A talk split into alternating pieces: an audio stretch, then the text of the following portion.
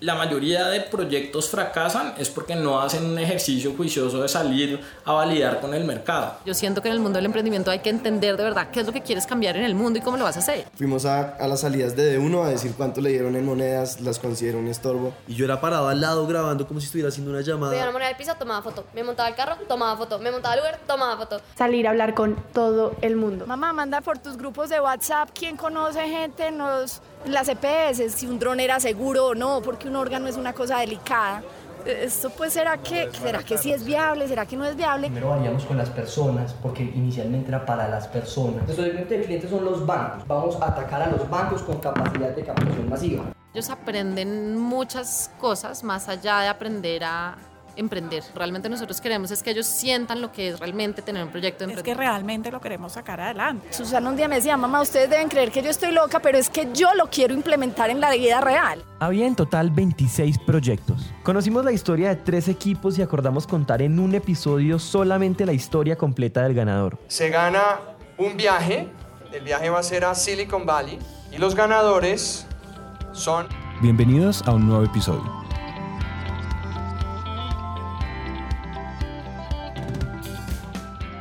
Hola a todos y bienvenidos a Emprendete, un espacio para aprender a través de historias. Es un hecho que las historias son la mejor manera de aprender y queremos que aprendan en esos tiempos muertos como el tráfico, cuando hacen ejercicio, en salas de espera o mientras hacen de comer. Esos tiempos ya no son perdidos, son para que aprendamos juntos.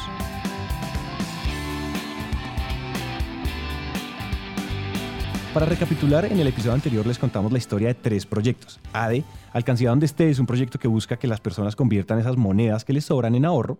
Air Hero, un proyecto que busca salvar vidas transportando órganos en drones. Y Kratos, una aplicación móvil que le permite a los usuarios de tarjetas débito ahorrar sin darse cuenta y convertir ese ahorro en inversión. Todos ellos pasaron por un proceso de identificar problemas y oportunidades, idear soluciones y validarlas en el mercado y finalmente estructurar el proyecto donde pasó casi todo el semestre. Con proyecto montado tuvieron que presentar un pitch a un panel de expertos conformado por empresarios egresados de esta universidad y después se presentaron durante todo un día frente a jurados y visitantes de la Feria de Espíritu Emprendedor, que es como el evento de cierre. Ella es Carolina Ávila, directora del Centro de Innovación y Emprendimiento del CESA. Tenemos stands todos los días, o esta feria tuvimos 1.400 visitantes en registro.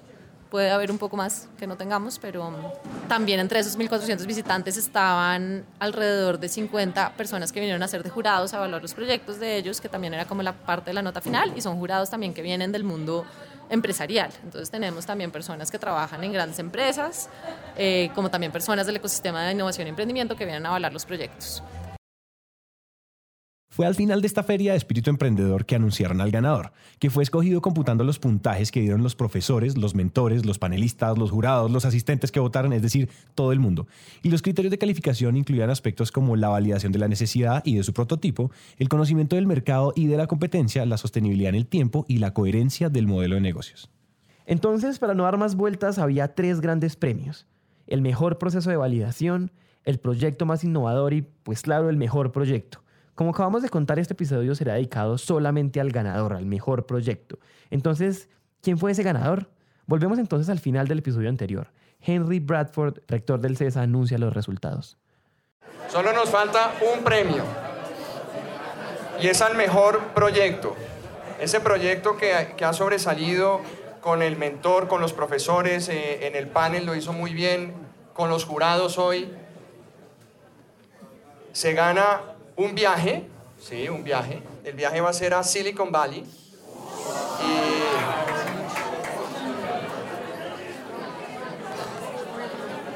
Y, nuestro, nuestro objetivo es poder conseguir que se reúnan con algunos inversionistas y puedan, pues como digo, llevar a, a buen fin este, este bonito proyecto. Y los ganadores son Air Hero. Así es, los ganadores del mejor proyecto son Susana, Juliana, Cristina y Lina de Air Hero. ADE ganó el premio al mejor proceso de validación y Kratos al proyecto más innovador. Todos adquieren inmediatamente acceso gratis al programa de acompañamiento a emprendedores del CESA. Pero bueno, como lo prometido es deuda, hablemos de los ganadores. Con ustedes Air Hero, un proyecto que ofrece un servicio de transporte de órganos humanos para trasplantes por medio de la tecnología de drones. Todo surge ya que buscando ideas innovadoras y que pudieran tener un alto, un alto impacto social, nos encontramos con dos temas que estaban en pleno auge. Por un lado, estaba la legislación en tema de donación y trasplante de órganos en Colombia, que estaba cambiando y que se iba a proyectar un aumento en la tasa de donación. Y por otro lado, estaba el auge mundial en el uso de la tecnología de drones para múltiples propósitos. Entonces, estas dos cosas juntas podrían hacer un servicio revolucionario y nos imaginamos los drones volando en una carrera por la vida y ahí fue como cuando decidimos emprender esa misión. Así celebraron cuando ganaron. No, demasiado felices, sí. Demasiado, demasiado. Niñas, vengan, vengan. Niñas, vengan. No, demasiado. No tenemos palabras, de verdad. Palabras. Bueno, ya. ¿Qué tal esas ansias antes de esto? No, demasiadas. Pues como el momento más esperado de todo, después de tanto trabajo, tantas ilusiones. Eh, no, era lo que más queríamos y bueno, lo logramos, acá estamos. De verdad creemos demasiado en el proyecto, la importancia que tiene y el impacto que puede llegar a tener. Toda la, pues, toda la, ex- la experiencia y todo el bien que podemos hacer por la sociedad vale mucho la pena. Mientras ellas celebraban, terminaba un proceso académico, es decir, se acababa la clase. Sin embargo, ese mismo día alguien nos dijo, para ellas todo apenas comienza como una forma de decir que el proyecto tiene mucho futuro. Eso nos hizo pensar algo así como, parece que esta celebración no es ni el comienzo ni el final. Entonces, ¿cuándo es justo decir que comienza esta historia? Bueno, la verdad la historia empezó incluso desde antes de empezar Espíritu, porque desde el semestre anterior la intensidad es que la idea del semestre entrante tiene que ser ganadora, porque es que tiene que ser algo demasiado innovador, mamá, es que tiene que ser demasiado buena, ayúdenme a pensar en ideas, no sé qué. Ella es la mamá de Susana, quien nos contó que este proyecto se comenzaba a gestar un semestre antes y nosotros dijimos wow. Pero mientras conversábamos con el equipo y con todos los implicados, descubrimos que la historia comienza mucho, mucho más atrás. Conocimos a Silvia Escobar, la mamá de un chico que estudió en el colegio con Cristina, una de las estudiantes detrás de Air Hero. Silvia recibió un riñón y eso le salvó la vida y Cristina, muy amiga de su hijo, vivió lo difícil que puede ser eso y ahí algo quedó sembrado. Con ustedes, Silvia. Pues digamos que tenemos una, compartimos una, una trayectoria de vida. Eh, una de ellas estudió con mi hijo en el colegio. Entonces eh, la amistad nos unió eh, y creo que también como estuve tres años y medio en lista de espera, es difícil tener una mamá enferma. Es difícil convivir con la incertidumbre de si me va a llegar mi trasplante o no. Y creo que es difícil también para mis hijos y como lo fue para mi familia y para todo mi grupo de apoyo familiar y amigos ver el deterioro, porque es que tú no teniendo unos riñones funcionando todos los días estás más intoxicado, más complicaciones se presentan y más difícil es soportar el día a día. Entonces creo que Cristina Fajardo, quien compartió, eh, pues yo creo que las angustias de mi hijo en el colegio, eh, algo, algo se sembró ahí, porque fue Cristina quien me contactó. Personalmente me gusta mucho pensar que un emprendimiento debe tener una viabilidad y una sostenibilidad financiera y social, pero también emocional.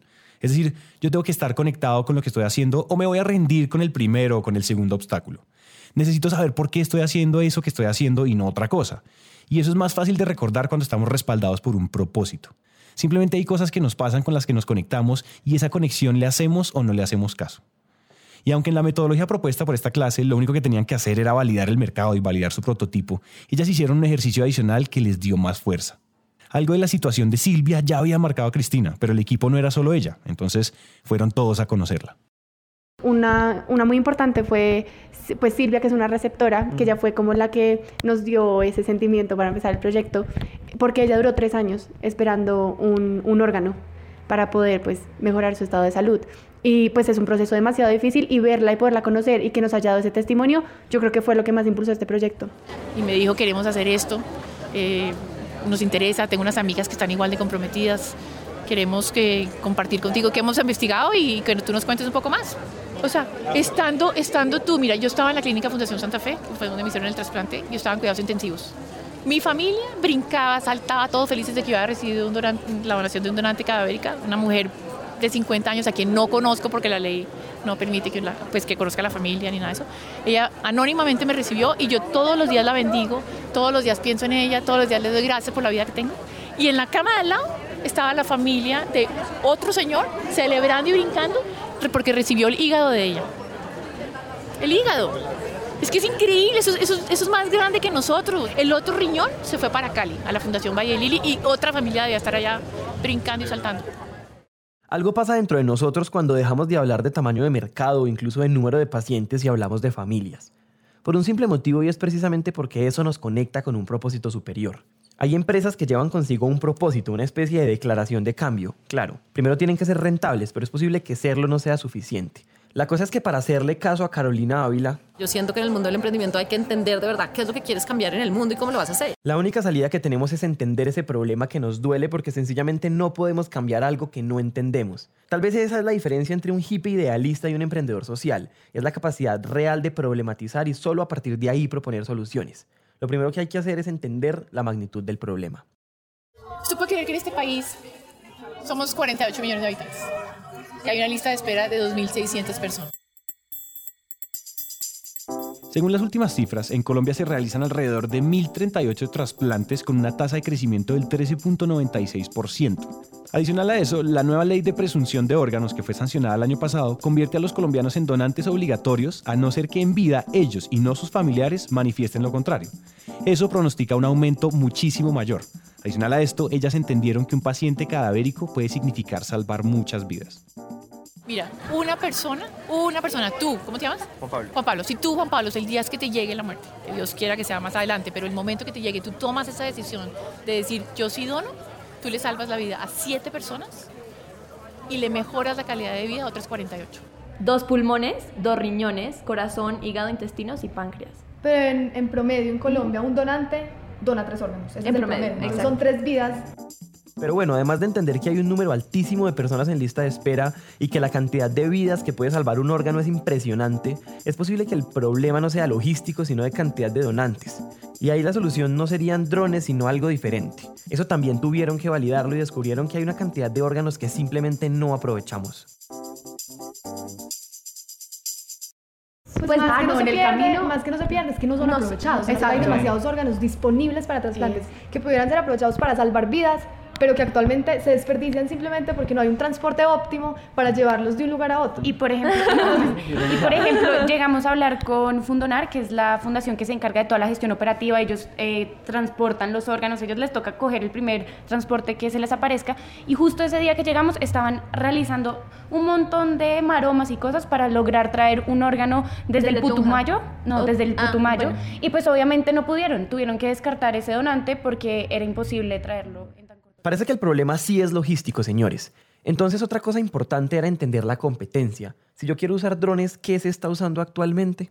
Actualmente se utilizan ambulancias como las que comúnmente conocemos y también se han venido utilizando hasta motos o carros particulares como oiga señor hasta los Ubers como necesito transportar esto en una nevera y también muchas veces transportan esto en aviones ambulancia tipo charter pero estos los tienen que cuadrar con mucha anticipación y valen hasta 14 millones de pesos. Para los no colombianos, 14 millones de pesos es un poquito menos de 5 mil dólares.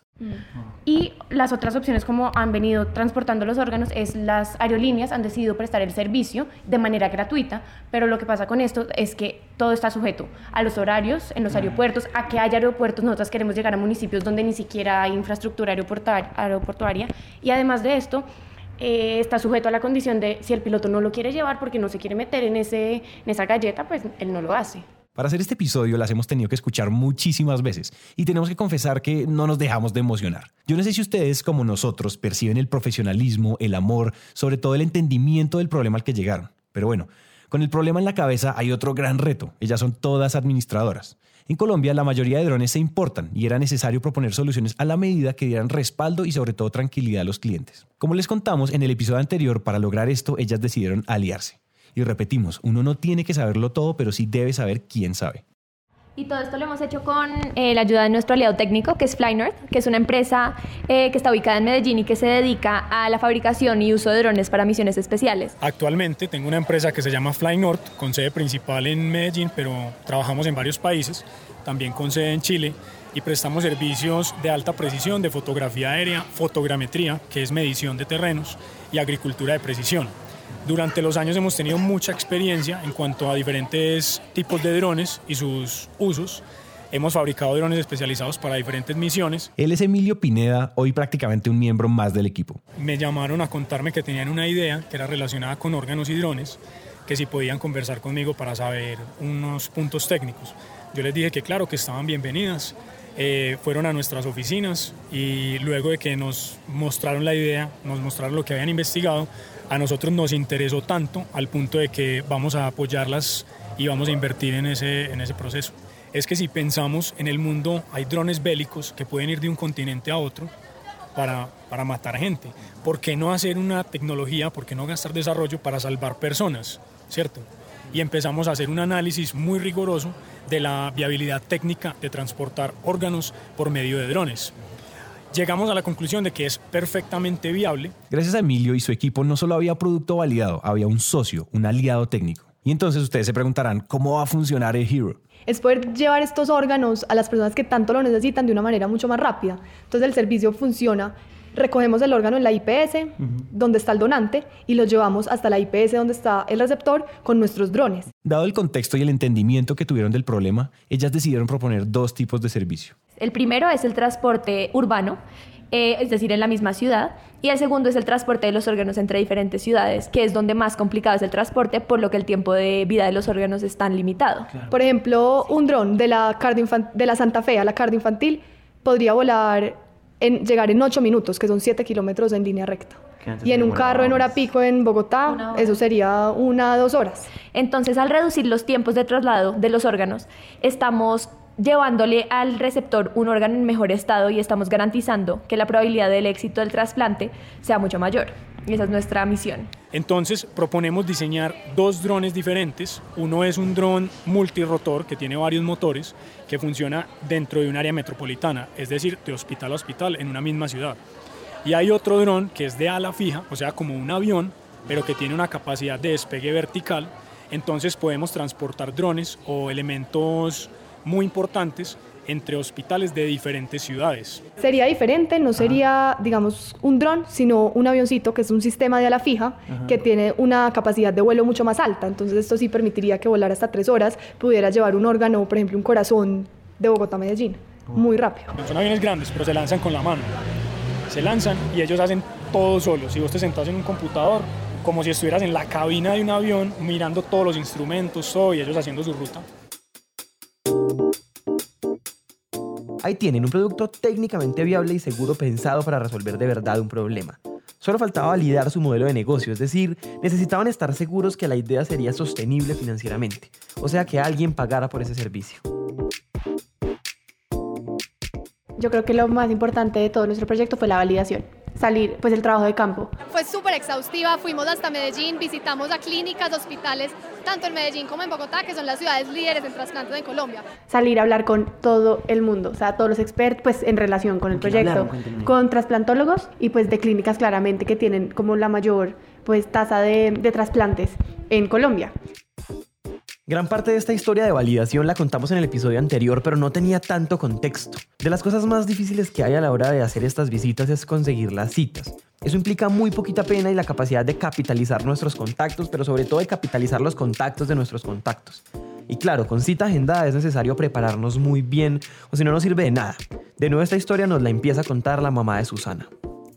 Mamá, manda por tus grupos de WhatsApp quién conoce gente en, las EPS, quién quien hace trasplantes. Entonces, a través de todo eso vieron que eso es posible y que, y que simplemente es uno creer en su cuento, apasionarse y, movilizar todo para que las cosas se den. Eh, fueron capaces de buscar los contactos en las EPS, en la Aerocivil, en el Ministerio de Salud. O sea, cómo lograron hacer contactos, hacerle entrevistas, pedirle citas a esas personas. Al principio incluso les daba pena. No, pero yo qué le voy a decir al gerente de, la clínica? Pues muñeca, no, dile lo que, pues, lo mismo que me estás diciendo a mí, estás haciendo este proyecto, quieren que, le, les den un espacio para oírlas y ver qué les recomiendan, cómo ven, que validen si es viable, si les interesaría, en fin. Uno de los primeros contactos que les ayudamos pues a, conseguir fue... Eh, una persona que maneja, es el director de una clínica de trasplantes, trasplantes de riñones más que todo, y él eh, es una persona muy crítica y era la primera de todas las, como de todas las validaciones que hacían. Entonces, el hecho de que él, digamos, cuestionara si eso era viable, si un dron era seguro o no, porque un órgano es una cosa delicada, eh, les bajó en un momento como, ay, pucha, como esto es esto pues será que, será que sí es viable, será que no es viable, pero a la vez las llenó de argumentos para demostrarles que sí, y hablando con más personas de la misma institución, terminaron validando que definitivamente sí era viable y que el servicio pues lo contratarían y que simplemente era garantizar que era algo viable y seguro técnicamente. O sea, ellos no pueden creer al principio que sea posible transportar un órgano en un dron, pero cuando les explicas la viabilidad técnica que tiene esto, es lo que yo te decía, que empiezan a decir, ay, y muestras, y como que le empiezan a ver ellos mismos una, un mundo de, de, aplicaciones, además de los órganos, que uno no puede, pues uno no veía. hay, hay cosas que uno de verdad no, cosas nucleares, que uno dice, no, pues yo cómo voy a transportar eso, pero existe y hay la posibilidad. Y también, digamos, muchos eh, con los que validamos, como Jorge Ortega y Alejandro Niño, habían unos que decían, Jorge Ortega dijo, en la misma ciudad, yo necesito, o sea, que me reduzcan el tiempo porque el tráfico puedo perder pues un corazón. Y digamos, Alejandro Niño decía en diferentes ciudades donde, o sea, hay veces que pierdo hasta el 20% de, de las donaciones porque no puede llegarme un, un corazón de, o un órgano de otro lado.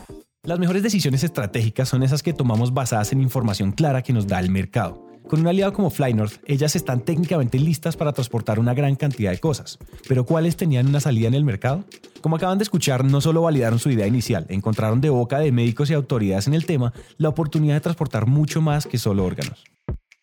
No solo se puede ver una, una necesidad en transportar un órgano, sino que hay momentos en que se necesita una muestra en, otro, en otra clínica que llega muy tarde o que se necesita rápidamente eh, transportar, no sé, diferentes cosas médicas que para poder mandar un órgano para otra parte, identificar a quién se lo van a trasplantar, hay que hacer unas pruebas de compatibilidad, como el laboratorio. Si esas, y eso se demora a veces mucho, si que mandaran en el mismo dron las, las muestras al laboratorio se agiliza todo. Y ya sin tema de trasplantes, decían que los cirujanos a veces abren a una persona para una cirugía y cuando encuentran algo van a poner un material de osteosíntesis o no sé qué cosas y dicen no es tal del tamaño que es. Dejan al paciente abierto y van y piden y resulta que en el almacén no hay.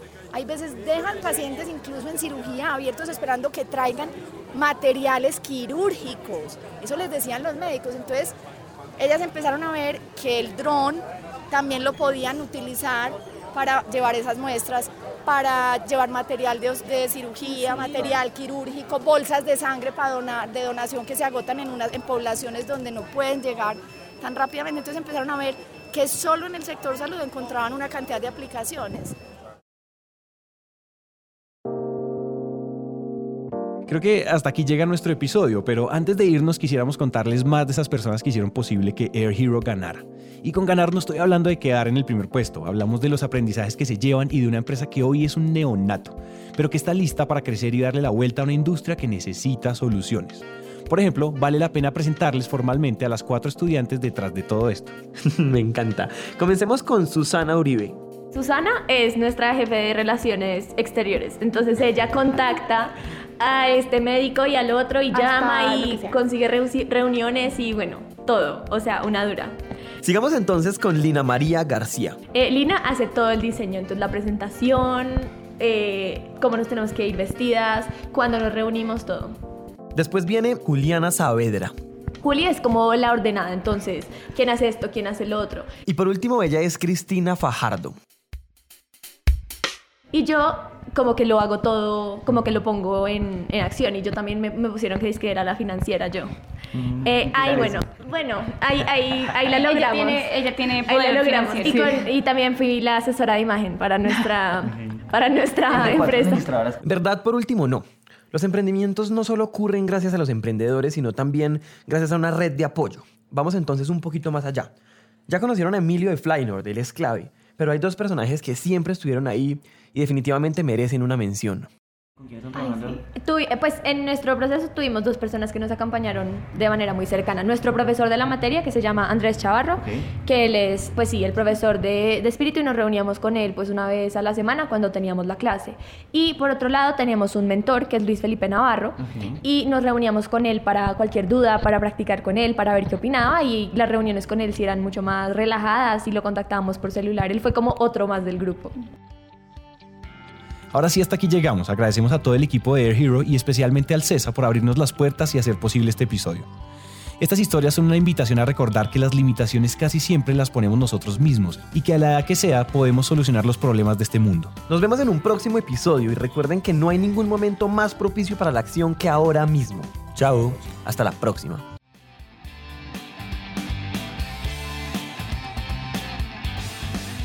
Hasta aquí llega esta historia y nos encanta que hayan llegado hasta el final, porque una persona comprometida con su éxito es una persona comprometida con su educación. Emprendete es una comunidad donde nunca dejamos de aprender y este tiempo que acaban de invertir es un paso más para que su educación se convierta en un hábito. Y recuerden que de cada mil personas que nos escriben nos tomamos un café o hacemos una llamada con por lo menos 100 de ellas. Así que dejen la pena y escríbanos por WhatsApp.